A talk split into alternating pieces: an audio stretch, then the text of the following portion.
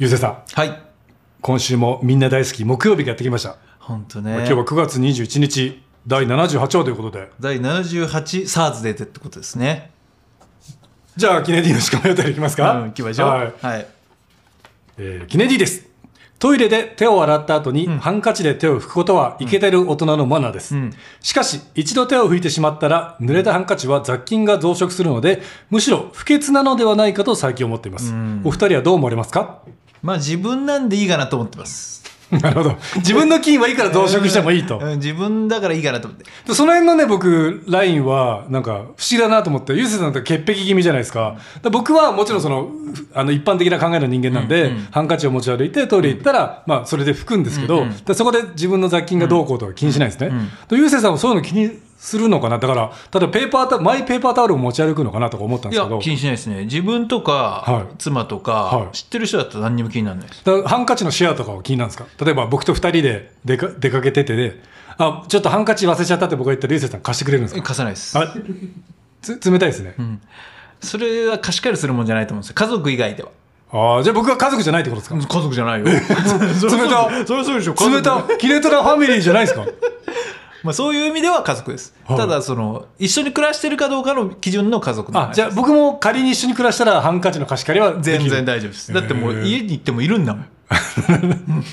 家にいてもいるんだもんってなんか、なんかでもそもそも扱いが雑なんだよな。そもそもなんていうか、その、あ基準は曖昧なんですよ。そのはい時その時の。だから、ありとかなしとかむずいっすね。だから、ねうんで僕がそのトイレ行って手洗う時に思うのは、はい大人のマナーって書いてありましたけど、本当大人のマナーだと思うんですよ。だからハンカチ持ってない大人は大人じゃないと思ってるんですよ。手洗わないやついるでしょ。はい、で、手洗わないのもダメだし、僕が一番腹立つのは、手洗って、そこで手をパッパってやるやつ。ああ、やだ。もう後ろから引っ張ってこうかと思うんですよ。だって、明らか明らかに、横に僕がいるんですよ。だからパッパってやったら、しぶきがかかるんですよ、こっちに。頭がね。かかるの分かってるのに、で僕毎回我慢しようと思ってるんですけど、隣でパッパってやった人いるとはいはい、反射的に下打ちしちゃうんですよ。ああ、いいんじゃないですか？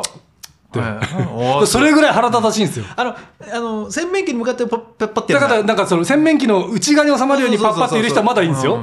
だってパッパってやる必要ないじゃないですか。ハンカチ持ってる、持ってたら、洗って拭けばいいんだ。なるべく水分落としたいじゃないですか。だから拭けばいいじゃない。拭いたらほら、ハンカチびちゃびちゃになるから、僕は誰にもかからないように、パッパっていうか、なんかこう、できるだけこう、雫を落として、はから拭くようにはしてますよ。それはもう家でもそうですい。。それは跳ねないようにやってるのいいんですけど、思いっきりこうパッパって。わかる。まあ、あれ許せない。でもまだ洗ってるからまだいいよ。もう追放したい。はいは洗わないやついるでしょ？い。まだね、洗わない方がいいんですよ。だって洗わなくて、僕、洗わない手で触られるわけじゃないです確かにでも洗った後、ペッペってやって、こっちに確、あの、かけてくるのがもう許せない。すごい言うじゃん。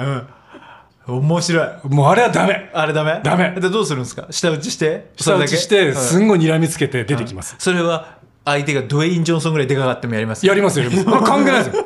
僕、ドウェイン、ドウェイン・ジョーンズ、ロック様がペッペってやったら、お前何やってんだよって言いますからね。言うってお前の世界では許されるかもしれないけど、ここでは許されねえぞって。なるほど言いますから日本語でねはい、日本語で。はい。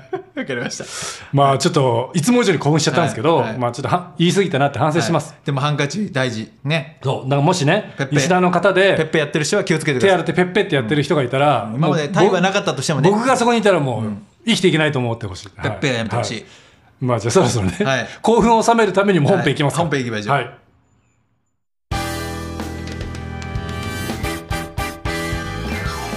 ここは港町横浜。人生折り返し点を過ぎた。Z 世代ならぬオツ世代な2人が。今夜も酒のあてになる話を繰り広げる。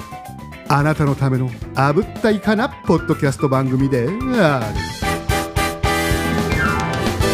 横浜シネマトランジスタシーズン2えー皆さんこんばんは。はい。手洗いに厳しい大川達也です。本当に手洗いに厳しい人の相方、優勢です。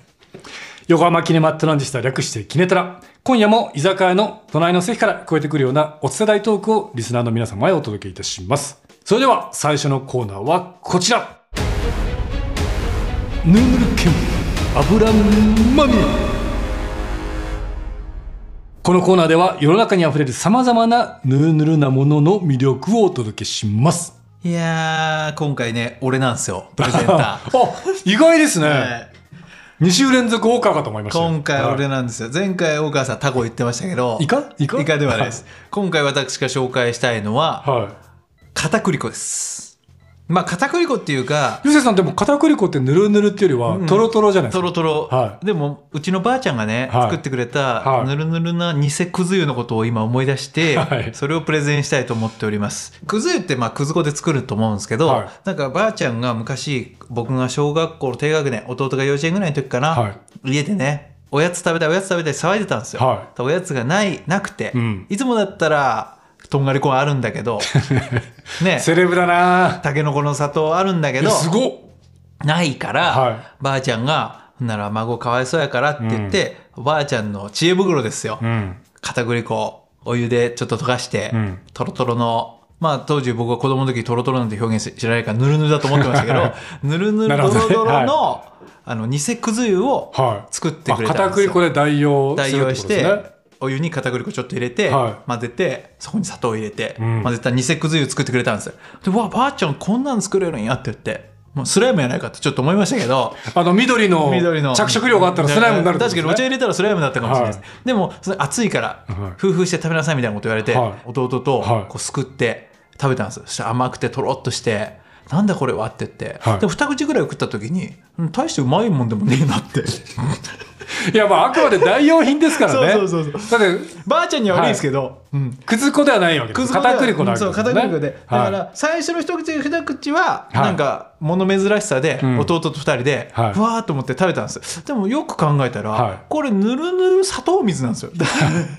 いいやでもそれでも十分じゃないですか？そう。でも子供ながらにはい。やっぱばあちゃんが作ってくれてありがたいなと思って食べてたんですけど、はい。でもこれ砂糖舐めた方が早くねえかっていうのははい。やっぱちょっと思った思い出はあるんです砂糖舐めなかったんですか？砂糖は舐めなかったです、はい。砂糖舐めるなんてそんなそんなことは許されなかったです。やっぱ厳しかったんで あそれは教育的にダメってことですか？教育的に。でも僕はあれですよその前にも言いましたけどおやつをそんな買って、うんうん。買ってくるようなはいはいはい。家庭じゃなかったんで、はただ家が八百屋をやってて、はいいはいはい。ちごにつける練乳はあはいはいったんですよ、はいはいはいだからちっちゃい頃僕、まあ、おやつ食べたいけどないじゃないですか,、うん練乳ペロペロ練乳を水で溶いて舐めてましたよそれを僕すごい贅沢だなと思って。そのくず湯よりすごいもん出すのやめてほしいんですよ。偽くず湯よりすでごいもん出すもそれは僕の中でその当たり前のものだったんですけど、ある時そのダウンタウンの松本さんがそのちっちゃい頃のなんか貧乏エピソードみたいのでお兄さんと松本さんのお兄さんとね練乳をんあのボールでん。入れて水で溶いて舐めてたって言ってへー。僕は貧乏だからやってたわけじゃないですよ。た ただ家に練乳しかなかったからやってただけであこれ世間では貧乏エピソードなんだと思った記憶ありますよ。でも本当に俺もそんないくらおやつないからといって、はい。そんな片栗粉水でいやでもなんかいい優しさじゃないですか。あんかけみたいな状態ですよだから、はい。あんかけみたいなでも食感は近いってことですね。食感はあんかけみたいな感じのはい。ぬるぬるしたものの、はい。まあ、砂糖が入ったぬるぬる砂糖水なんですよ、うん。で当時子供の時一口二口美味しいと思って食べて、はで自分でアレンジしようと思ってまた作るとあさすが。ばあちゃんの絶妙な塩梅にならないんですよ、はい。なんか本当のドッロドロになっちゃう片栗粉を入れすぎちゃうとか。もしくはサラサラすぎちゃう。そうそうそう、はい。お湯がぬるいとかで、はい。だからあの今思ったらばあちゃんがもう天国行っても何年も経ちますけど、はい。今思えばばあちゃんが作ってくれたあれ、はい。もう一回食べたいなっていうなんかしんみりとした 思い出もあるんですよ。じゃああれですか？おばあちゃん亡くなった時に、ん。棺に片栗粉を入れたりしたんですか？えあの入れないです。ですか。うん。思い出のもの思い出ですばあちゃんドロドロになっちゃうんで。ばあちゃんあんかけそばみたいになっちゃうんで。それちょっとこれギリギリの放送になっちゃってまあますけど。お怒られちゃいますね。いろんなところで、はい。はい。でばあちゃん甘いもん好きだったんで、はい。ほんと最後に甘いもんいっぱい入れたような思い出はありますね。はい、なんかしんみりとした回ですけど、はい。なんか皆さんもねもしよかったらね家でね偽くず湯作ってねあと練乳舐めた人ね。練乳舐めたり、はい。薄めて舐めた人。うん薄めて舐めたりしてみてはどうでしょうか、ただいま横浜キネマトランジスタです。じゃあそれでは次のコーナーに行きますか。はい。次のコーナーはこちらです。お疲れ様はフリー素材モデル。フリー素材モデルだからこそ語れるフリー素材界隈の話題。はい。今回はフリー素材モデルの活動を始めた時家族や友人など周囲の反応はどうだったのかについて語りたいと思います。なるほど。これね毎回なるほど言ってますね本当に、う んなるほどおじさんですよこれ、うん。まあでもその多分ね僕とゆうせいさんでもだいぶ違うと思うんですよ違いますね。反応が、はい。で僕は言ってもね、あのフリー素材モデルのパイオニアとして知られてますかうんら、そうですね。第一人者としてね、うんうんうん。だから僕が始めたのは2012年の、まあ、3月からうん。始めたわけですけども、うん。やっぱりね、あの今と比べてフリー素材自体の認知度も低いですし、そもそもフリー素材モデルって僕が使い始めた言葉なんですよ。あら。知らなかったですか？ギネス？え？ギネス？キキネス？ギネスギあ、ネス。ギネス、ギネス。ギネス って いや、今、ギネスって聞こえたから。僕が使い始めた言葉で、なんでかというと、ん。なんか当時、フリー素材っていうと、ん。なんか結構バカにするような言葉おなんかその、なんですかね、誰でも使っていい雑なその画像みたいな、うん。なんかちょっとバカにするニュアンスありましたよね、キネディね。フリー素材っていう言葉に対して。あそうなんですね。はい。それのモデルっていうのを、なんかちょっと地位を上げたいなっていう意味で、フリー素材モデルっていう、まあ、ファッションモデルみたいなね、うん。なんとかモデルみたいな形で、フリー素材モデルっていう言葉を自分で作って名乗り始めたら、ん。まあ、今、ありがたいことで定着してるじゃないですか。はい。フリー素材モデルって、X でね、検索したりすると、はい。なんか、あの、この写真フリー素材モデルっぽいとか、なんか一般の方が、あの、ツイートじゃないや、ポストしてるぐらいね、はい。浸透してるんですけど、だから僕当時は、その、まあ、よくインタビューなんかで言ってますけど、ん。仕事を交通事故の怪我でクビになって、うん。フリー素材モデルを始めたんですよ。なるほど。だからね、あの、さっき家族や友人って言いましたけど、もう反応も真逆ですよ。はい。友人からは、うん。お前その交通事故で怪我して、はい。金が必要なのに、ん。金にならないことやるなんてバカじゃないのってめちゃくちゃ笑われたんですよ。あらあらあら。結構親しい人にも。あら。方や、僕の、まあよく母のエピソードしますけど、うん。母はね、ん。何も分かってない。けど理解してくれて応援してくれてるんですよ。なんかわかんないけどよくわあんたよく分かんないことやってるけど、達也がやるんだったら楽しそうだしいいんじゃないって、で僕がまあ年に23回ぐらいテレビテレビ出させてくれるじゃないですか、うんうんそれも全部録画して。あらであとはその VHS に？VHS に。VHS じゃないですよ。レレコーダーですよ。ハードディスクレコーダーです。はい。あとはその雑誌とか新聞の取材も全部保管して、切り抜いて？切り抜いいや切り抜いてない。そのそのまま。スクラいや切り抜いてないそのまま取ってありますけど、はい。だからねその母はすごい理解してますよ。してくれてますよ。今でも内容はよく分かってないけどってこと？そう仕事仕事はよく分かってないですけど、そのさんまとマツコ出た時も、はいいはいはい。やさんまさんとマツコさんとはい。一緒にお仕事するなんてすごいねってあ言ってて一方ではい。父はうん。いまだによく分かってないですね。もうなるほど。10 11年12年経ちますけど、はいはい。まだによく分かってなくて、い。まあ、年に1回ぐらい食事行くんですよ、はい。父父と、うん。それでもう不思議とね聞いてこないんですよ。お前、ななんか普通だったらお前何の仕事してるんだとか聞今くじゃないですか、ね今何やってんだって。うん一切聞かれたことなくて、はいあの何回か説明したことあるんですけど、よくわかんない。って言って、ただなぜか僕の LINE スタンプを愛用してます。この間はご飯ごちそうになってありがとうね、ペコリスタンプ、僕の土下座してるスタンプ使ってきますよ。お母さんはお父さんに何今何やってんだとは聞かないんですか？あ知ってるんでね。知ってるんでね。聞かないですけどね。はなるほど。じゃあ、まあ、聞くのもあれかなと思ってるのかもしれないですね。どうなんですかね。聞いてまあ聞いてもよくわかんないかなって。そうそうそう説明されてもわかんないから、うちの母は、は分かってるんだと思います。そういう、すごいですね。そういう誰もが使っていい、はいまあ勝手に使っていい写真っていうのは。で、うちの父とそういう話したうちもないんで、はい父ちゃんが分かってるかどうか分かんないですけど、はいうちの母ちゃんは、あの、さんまとマツコこの間出た時には、もう本当に電話かけてきて、見たよ言うて、喜んでましたよ。で、一番は面白かったのは、はい。あんた40、当時4歳でしたけど、はい。44歳に見えんかった言うて、そそれは別によくて、その、モデルの仕事のことをはい。分かってほしかったんですけど、はい。あのーそんなん言うてました。でも一番最初に僕がそういうフリーズをやってるって気づいたのは、はい。うちの母が、あの、LINE ニュースで、はい。あの、恋愛のタブを開いた時に、なんでお母さんが LINE ニュースの恋愛タブ見てるんですかそうそうそうそこがおもろいんですけど、はい。LINE ニュースの恋愛タブを開いた時に、はい。芸能人の不倫のニュースが出てて、うん。その時に僕の写真が使われてて、はい。最初はそのフリーソーやって知らないから、はい。電話かかってきて、はい。あんた不倫したんかって言って、すごいニュースになってるけど、あんた不倫したんかって言われたのは覚えてます。でも不倫してないよって、こういう写真だよっていうのは。なるほどね。はい。いや、僕、ゆうせいさんのお妻さん知ってますけど、はい。まあもう不倫するような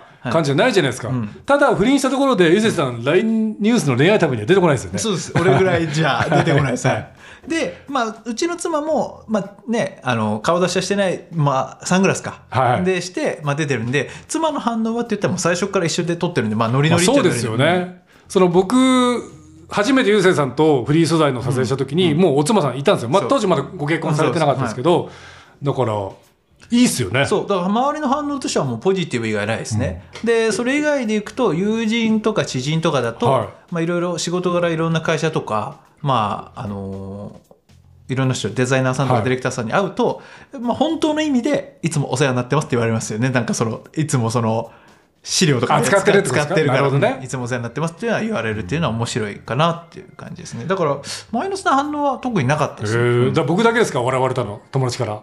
それはその友達なのか本当に。まあ、いぶっちゃけ言うとそんな友達でもないんですけど。まあでもね僕そうゆうせいさん知ってますけど、僕兄兄がいて、はいはい。兄もすごい応援してくれてますよ。大川さんの家族みんな大川さんのこと応援してますね。ありがたいですよね。ね。僕親戚も、なんか母方の親戚は応援してくれてて、よくまあ親戚の集まりとかでたまに行くと、はまたヤフーニュースで見たよとか言ってくれますし、ん本当兄が応援してくれてるのは、あのしょっちゅう仕事の資料ではい。僕のフリースローで使ってるらしいですね、あら。兄が。でなんかでねかっこ弟って入れて。いや、何も言わずに。で、なんか飲み会みたいので、兄の会社の人に会った時に、いや、お兄さんよく、大川君のね、フリースローで使ってプレゼンしてるよって。いや嬉しいですね。いや、だ応援してくれてありがたいなと思って、ただなんか一個、兄のね、あの、仕事で、なんか兄がよく、その、新卒向けの採用ページみたいので、既存社員のインタビューみたいな。あページあるじゃないですか。で、その兄が出るって言って、なんかその、家族の話も入れたいみたいなことだったらしいんですよ、会社的に。で、あの、兄が、僕僕とのツーショット、弟のツーショットを使っていいかって、まあその家族仲も良くて、よく弟ともご飯食べ行くんですみたいなエピソードがその記事の中にあったんですよ。でそれを全然使っていいよって言ったら、なんかその会社の人にすごいなんか詰められたらしいですね。いや今肖像権とか厳しい世の中なんだから、弟のさん弟さんの写真で勝手に使っちゃダメだよって、ちゃんと許可取ったのってなんか5回ぐらい聞かれたらしくて、あのフリー素材だから大丈夫ですよって言ったらしいですけど、今更ね。で今更そんな写真が出ようとね、はい。でそれでも会社の人なんあんまり理解しなかったみたいですね。なるほど、お兄さんねせっかく使ってくれたのに。なんでなんか僕のせいで怒られてそうですね。かわいそう。かわいそうだななるほどなるほど。いやまあでも本当にフリー素材これからもね使ってほしいですいや そうですねだからありがたいですよね、はい。その家族がねちゃんと応援してくれてるっていうのはね、横浜キネマトランジスタ。続いてはこちら。お疲れ様のもう一杯。てか毎回俺にもう一杯言わせてますよねいやなんか僕ねゆうせいさんのもう一杯の言い方が好きなんですよ だから聞きたいなと思ってわかりました。はい。じゃあお疲れ様のもう一杯、はい。説明しますね、はい。Z 世代ならぬオツ世代の我々が今考えていることを語るお疲れ様のもう一杯。はい。今回のテーマは待合室の過ごし方です。はい。40歳を超え気づけば体のあちこちが悪くなってくるオツ世代は病院にお世話になる機会も増えていま。ますだそんなことないですけどね少しずつね、はい。え予約時間に訪れたはずがなかなか時間通りに呼ばれない待合室。落ち着いたダンディズムを目指すお疲れ様は待合室でどうやって過ごすのが最適解なのかを語りたいと思います。なるほどね。僕はあのまあ体のことがあるんで、はい。えーあ病院ね、えーはい、病院にたまに行くんですけど、はでその時にいつも用意しとくのは一応あの映画をダウンロードしておいておおはいはい大きい病院なんで、はい。あの待たされる時はめちゃくちゃ待たされるはい。例えば急な検査が入ったとか、うん。まあありますよね。急ぎのはい。急ぎのやつはいがあったりとか、すっごい待たされることがあって、はい。下手したらなんか会計だけで1時間以上待たされることがあるんですよ、え。すごい人数がいるんで、はい。大きい病院なんで。なんでその時には映画ダウンロードして見るんですけど、はい。一番困るのはそのうちの病院は呼び出しの端末を渡されてあじゃあちょっと離れてもいいちょっと離れてもはい大丈夫、病院の施設内にいれば、はい、あのフードコートみたいに音が鳴るね。音が鳴って、はいあの中待合来てくださいとかはい。言言ってくれるんですよ、はい。だから安心して、はい。あのイヤホンして見れるんですけどこういう区役所はい。役所とか銀行とかそんなのないじゃないですか。のそうですね。あの紙一枚渡さあんまり聞かないですよね、その番号札だけ聞いて。その時が困るんですよ。その時耳塞いだら。はい。ああ呼び出しが聞こえないってそう呼び出しが聞こえないから。じゃあそういう時は、はい一応まあ漫画読むとか、うん。小説読むとかするんですけど、はい。これが集中できないもう気にしいだから。隣の人の隣の人が何話してるかすごい気になって。あなるほどね。そう。であといつ呼ばれるか分かんないんですごい集中できないんですけどあの大川さんってそういう時どうしてますか？僕大体あのその大人のお店の待合室ではあのバキを読んでなぜかバキが置いてあるので、バキを読んでテンション上げてますね、それがちょっと分かんないですけどなんかそういうおお男性向けのコミックがいっぱいあるってことですか？何なんですかね。あらもう指名綺麗に締め。大川さんが下ネタ僕僕言うから。何の本題に入ってないですけど。大川さんが下ネタ言うから。でもなんか多分、ああいう大人のお店だとあのこち亀ゴルゴがよく置いてあるのはおそらく1話完結型の漫画だと続きが気にならないじゃないですか。途中で途中で呼ばれても、まあバキは1話完結じゃないですけど、だからああいうのが置いた置いてあるんですか？床屋さんとかでもゴルゴルゴ13とかこち亀いっぱい置いてあるじゃないですか。はい。じゃあまあ本題に戻すと、はい あの基本的にうん。俺待合室ではい。待たなくていい仕組みをもっとこう作ってほしいなと思ってるんですなるよ。ほどね。なんかあのこの間あのお寿司屋さん行ったんですよ、はい。金沢まマイモン寿司って寿司屋。ああ有名な人気のところですよね。そあそこってもうすごい IT 発達あのすごい進んでて、はい。あのウェブで予約できるんですよ。おでウェブで予約してはい。何分後ぐらいの目安出るんですけど、うん。でもうそろそろ近づいてきたら、はい。間もなく呼ばれますよっていうのは、はい。電話かかってくるんですよ。すごいですね。で電話かかってきてあと何分ぐらいですって言われる時に、はい。そこでキャンセルもできるんですよ。えじゃあそそんだけ時間かかるんだったらやっぱちょっといいですみたいなことですか？例えばもっと離れすぎちゃって、はい。10分で戻れない距離まで行っちゃってたら、はいはい。えキャキャンセルもできるし、はい。なんかそういうのがすっごい便利になってるんですよ。だから今薬局とかでも、うん。もう自分のショートメールとかあと普通にメールアドレス登録したらそういうメール来るとかってなってるんで、はい。なんかそう役所も全部そういうのにしてほしいな。大人の待合室？もうそういうのにしてほしいなって思ってます。大人のマジスタはちょっと違いますけどね、じゃあ僕言いたいこと何も言えずになっちゃったんですけどまあもう時間ということでしょうがないですよ、え言ってください。いやいやいや、まあ、エンドトークもありますから、はい。横浜キネマトラジスタえーキネトラでは皆様からのお便りをお待ちしています、番組公式ウェブサイトキネマ横浜にアクセスしてお便りフォームからお寄せください。各コーナーで話してほしいテーマのほか僕たち2人へのお便りや番組へのご要望もお待ちしております。そして番組公式 X かっこ旧ツイッターえーキネマアンダーバー横浜では最新配信情報や各コーナーの切り抜き動画なども発信しています。番組の感想は「ハッシュタグキネタロ」をつけてつぶやいてください。リスナーの皆さんのお便りでキネトラのモチベーションがアップしていきます。みんなの声を待ってるぜ。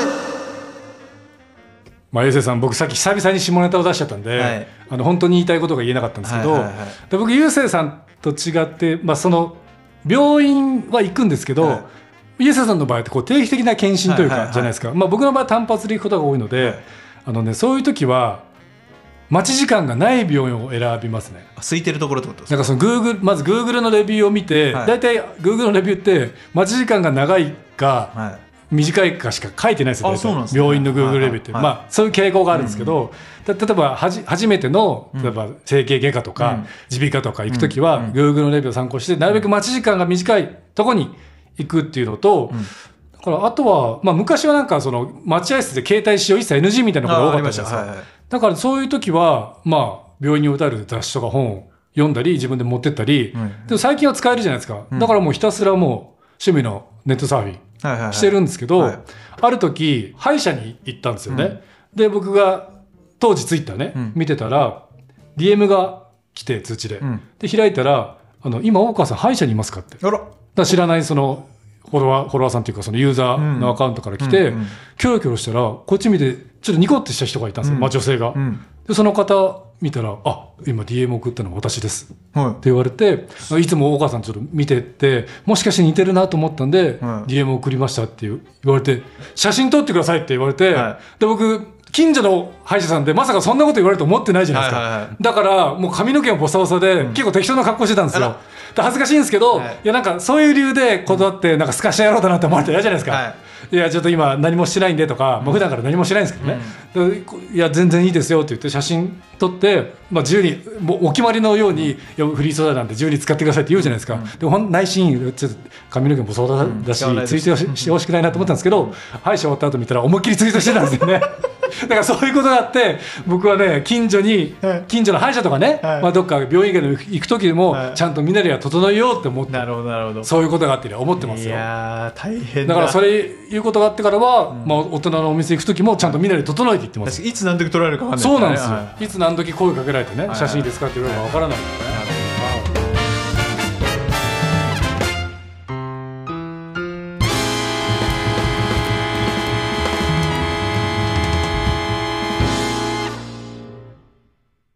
やってきましたキレトラの大ピンチ。次回分の収録は間に合わない？まさかのお前が別班？果たして来週は無事に配信できるのか？